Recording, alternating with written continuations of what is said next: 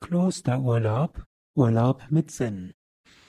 Ja, ich möchte heute sprechen über Klosterurlaub. Insbesondere möchte ich darüber sprechen, dass auch Urlaub bei Yoga Vidya in den Yoga Vidya Seminarhäusern eine Art Klosterurlaub ist.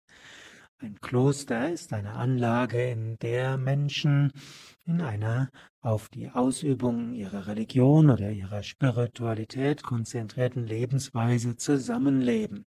So definiert es Wikipedia und nennt es dann Vita Communis, also ein gemeinsames Leben, eine Lebensgemeinschaft. Man kann sagen, eine, ein Kloster ist eine spirituelle Lebensgemeinschaft. Ursprünglich heißt, kommt Kloster vom lateinischen Claustrum, was so etwas heißt wie das abgeschlossene, verschlossene Ort. Und da gibt es auch die Klausur, wo man sich etwas zurückzieht. Aber im Christlichen hat sich inzwischen durchgesetzt, dass es eben auch Klöster gibt in den Städten. Es gibt die Missionsklöster und es gibt auch Klöster, die verschiedenste soziale Tätigkeiten ausführen und dann eben nicht so abgeschlossen sind, wie das vielleicht in manchen Orden üblich war und zum Teil auch noch ist. Also ein Kloster kann man sagen, ist eine spirituelle Lebensgemeinschaft, wo Menschen gemeinsam leben, spirituell praktizieren, äh, auch äh, sich selbst organisieren und letztlich auch dafür sorgen, dass sie ihren Broterwerb haben. Im, Mittelalter hatten die Klöster einen Wirtschaftsbetrieb, zum Teil waren sie Grundbesitzer, zum Teil waren sie Bauern, zum Teil waren sie Krankenpflegestationen, zum Teil haben die Klöster von Zuwendungen von Adligen gelebt, die ihre Kinder dort äh, in, ja, zur Erziehung hingebracht haben. Und zum Teil waren Klöster auch Orte, wo Adlige ihre Zeit verbracht haben, die eben nicht in den normalen, also die nicht das Erbe bekommen konnten, oder auch Witwen sind gern ins Kloster gegangen, oder auch, hm, wenn jemand zurückgetreten ist von seinen Verantwortungspositionen. Bekannt ist zum Beispiel der Karl V., der 1556 zurückgetreten ist von Kaiser und Königsamt und dann ins Kloster gegangen ist.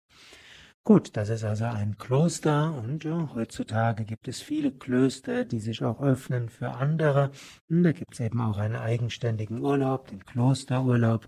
Viele christlichen Klöster bieten das inzwischen an, Kloster auf Zeit, ein Klosterurlaub, wo man für ein paar Tage oder eine Woche oder zwei Wochen da ist und sich dann teilweise einbringt in das Klosterleben. In christlichen Klöstern ist es oft so, dass bestimmte Teile eben nur für die Mönche oder Nonnen sind und andere Teile stehen dann für die Besucher offen. Dann gibt es natürlich auch Klostergemeinschaften wie Taizé, die, die ein ökumenisches Kloster ist und das ganz offen ist für andere. Bei manchen Klöstern gibt es traditionell die sogenannten Exerzitien, hm, das heißt also spirituelle Praktiken, die offen sind für andere. Viele Klöster bieten dann auch eine Art Seminarprogramm, ein spirituelles Programm an.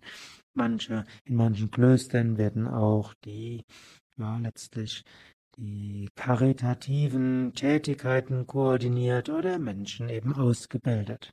Und so gibt es auch nicht nur christliche Klöster, es gibt natürlich auch im Osten gibt es die buddhistischen Klöster, es gibt die hinduistischen Klöster, hm, die dann auch Ashram genannt werden, und diese stehen oft für ja, Urlauber offen. Nicht alle Klöster stehen für Urlauber offen, aber eine ganze Menge. Zum Beispiel im indischen Bodh Gaya, da gibt es viele buddhistische Klöster, ist ja der Ort, wo hm, Buddha, hm, Bodh Gaya war der Ort, wo er, glaube ich, geboren wurde, wenn ich mich richtig erinnere. Aber jedenfalls Bodh Gaya ist ein Ort, wo Buddha gelebt hat und wo, ja, ich glaube, Buddha, Bodh Gaya ist der Ort, wo er die Erleuchtung erlangt hat. Und deshalb Bodhi, wo die Erleuchtung gekommen ist. Gut, und dort gibt es verschiedene buddhistischen Klöster und die buddhistischen Klöster stehen offen für Gäste, die dort auch Retreats machen können oder für eine Weile dort sind als Pilger. Und dort kann man sagen, das ist auch eine Art Klosterurlaub. Und jetzt geht es natürlich auch darum, in Deutschland gibt es auch buddhistische Klöster von verschiedenen Traditionen. Es gibt Zen-Klöster, es gibt von Ayakema, es gibt die Klöster aus der Hanh-Bewegung und andere Klöster. Wo man auch äh, Seminare, Retreats mitmachen kann und auch das kann man dann als Klosterurlaub bezeichnen. Und dann gibt es in Deutschland natürlich die Yoga Vidya Ashrams. Das sind, man kann sagen, eine Art Klostergemeinschaft der hinduistischen Tradition, obgleich die Bewohner und auch die Ashram-Bewohner der Yoga Vidya Ashram sich nicht als Hindu sehen. Man könnte auch sagen, es sind die Klöster der Yoga Vedanta Tradition. Hinduismus ist ja ein Name, den die Inder ihrer, ihrer eigenen Religiosität nicht gegeben haben, sondern es ist ein westlicher Zuspruch. Mehr wäre, in Indien gibt es eine reichhaltige Spiritualität, da gibt es verschiedene Richtungen. Da gibt es unter anderem die Yoga Vedanta Richtung. Und die Yoga Vedanta Richtung ist jetzt auch keine Religion, der man beitritt oder auch nicht beitritt, sondern ist eine spirituelle Praxis, die man üben kann.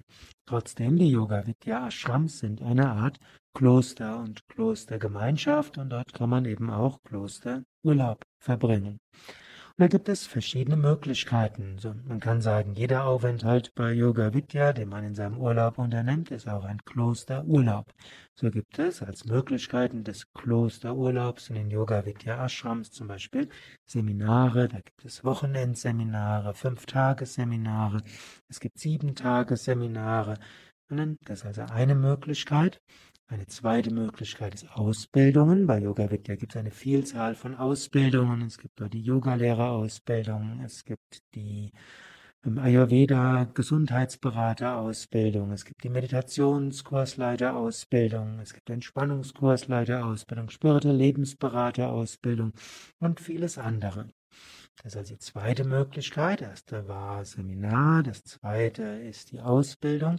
Eine dritte Möglichkeit ist auch individueller Yoga-Urlaub.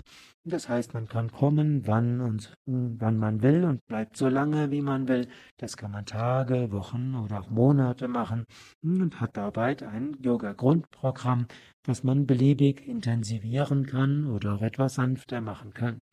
Was auch immer man bei Yoga Vidya macht, es ist immer eine, immer wichtig, es ist kein normaler Urlaub, sondern eben, man kann sagen, Klosterurlaub, Yoga-Urlaub. Es gibt ein Grundprogramm, wo erwartet wird, dass alle teilnehmen, dass jeder, der bei Yoga Vidya ist, jeden Tag ein, am Satsang teilnimmt, also Meditation, Mantra singen, Kurzvortrag, Lesung und eine Lichterzeremonie. Man könnte es vergleichen, es ist wie eine Art Gottesdienst einmal am Tag.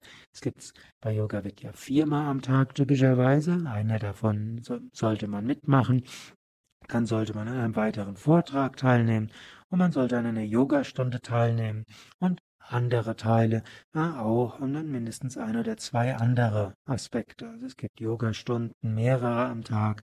Es gibt verschiedene Vorträge, es gibt Rezitationen, es gibt die indischen Rituale wie Puja und Homa und Mantra-Rezitationen jeden Tag.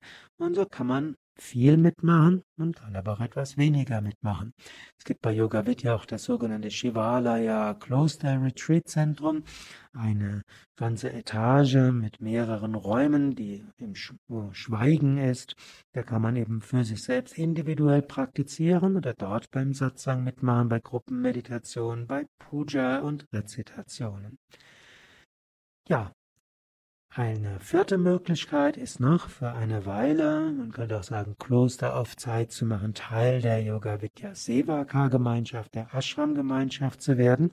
Das heißt, man ist eigentlich einfach zahlender Gast, sondern man macht zusätzlich auch äh, Yoga-Stunden mit. Man macht, man macht zusätzlich auch ist Teil der Gemeinschaft. Das heißt, man hilft mit, man gibt verschiedene Aufgaben, das heißt äh, Spüldienst und Küche und äh, Staubsaugen und im Haushaltsteam oder an der Rezeption, Telefondienst, auch am Computer, im verschiedenste Möglichkeiten. Yoga Vidya hat sehr viele verschiedene Aufgaben.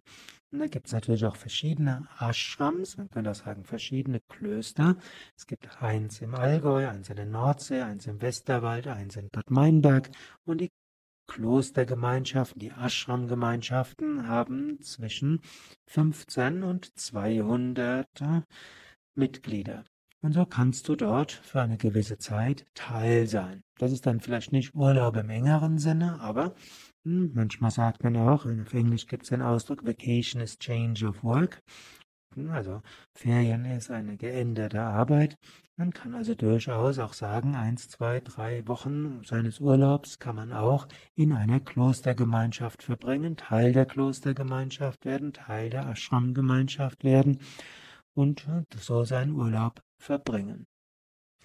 Ja, das sind verschiedene Möglichkeiten des Klosterurlaubs bei Yoga Vidya. Es ist ein sinnvoller Urlaub, also ein sinngefüllter Urlaub. Es ist ein Urlaub, wo du, wo alles ausgerichtet ist, um spirituelle Erfahrungen zu machen, um letztlich die Tiefe deiner Seele zu erfahren, dich zu öffnen für eine höhere Wirklichkeit. Und das ist das, wie du deinen Urlaub wirklich auch gut verbringen kannst. In einem Yoga-Kloster, einem Yoga-Ashram zu sein. Lädt dich auf, verbinde dich mit dem Göttlichen, mit der Tiefe deiner Seele. Und das ist letztlich ein besserer Urlaub, eine bessere Erholung als Strandurlaub oder manch anderer Urlaub.